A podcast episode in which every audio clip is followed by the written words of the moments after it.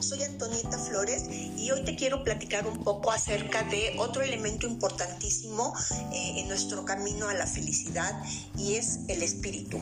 El espíritu que es esa fuerza interior que todos tenemos en nuestra cajita de herramientas que en cualquier momento puedes ir a buscar para vivir, para integrarlo en tu día a día. Eh, el espíritu, ¿de qué se nutre? Se nutre de todos los actos bondadosos de generosidad que que haces para los demás, em, que los regalas de manera desinteresada que no tienes expectativas, que por ejemplo ayer te platicaba acerca de la importancia de darte con generosidad y por ejemplo te, ponía de ejemplo eh, regalar una sonrisa. Y cuando tú regalas una sonrisa a alguien más que es un acto muy sencillo que todos podemos hacer y que se la regalas a otra persona sin esperar que te la devuelva o que cambie su día o que se ponga a dar de brincos de felicidad contigo Ojalá si así sucediera, qué padre, buenísimo. Pero no necesariamente es eso lo que estás buscando. Lo importante es lo que genera en ti, en tu espíritu. El espíritu se está nutriendo de ese acto bondadoso que estás regalando a otros.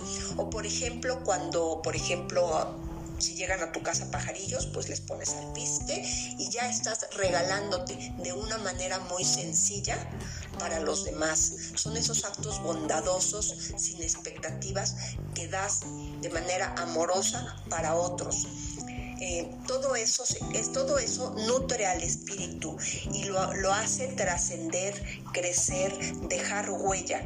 Y de paso eh, generar serotonina, dopamina que te ponen en el, camino de la felicidad cuando decía la madre Teresa de Calcuta, cuando en la década pasada, en los noventas, ella con Papa Jaime recibieron el Premio Nobel de la Paz, ella decía que el poder es para servir y el amor es para compartir.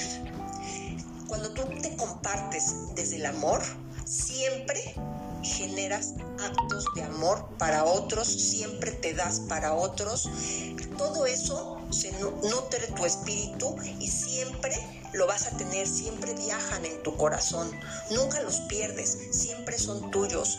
Cuando el enfoque está en tener, hacer, comprar, atesorar, lo que te acompaña es el miedo, porque entonces existe el miedo de no vaya yo a perder las cosas que ya compré, ya tengo y ya soy dueña. Y entonces en un divorcio, en un secuestro, en un asalto, cualquiera de esas cosas las pierdes. Lo que ha nutrido tu espíritu nunca lo pierdes, siempre te fortalece, te hace una mejor persona y te hace una persona más feliz. Em, la fortaleza, además, otro beneficio, digamos, es que la fortaleza que tiene, con la que has nutrido tu espíritu y la fortaleza que tiene tu espíritu em, te ayuda a vivir en un camino de paz, de tranquilidad, de plenitud, lejos, lejos del estrés, de las angustias, de pensamientos perturbadores. Cuando alcanzas a vivir en ese, en ese, en ese estado, ¿sí? Estás viviendo a través del espíritu y esa es la espiritualidad.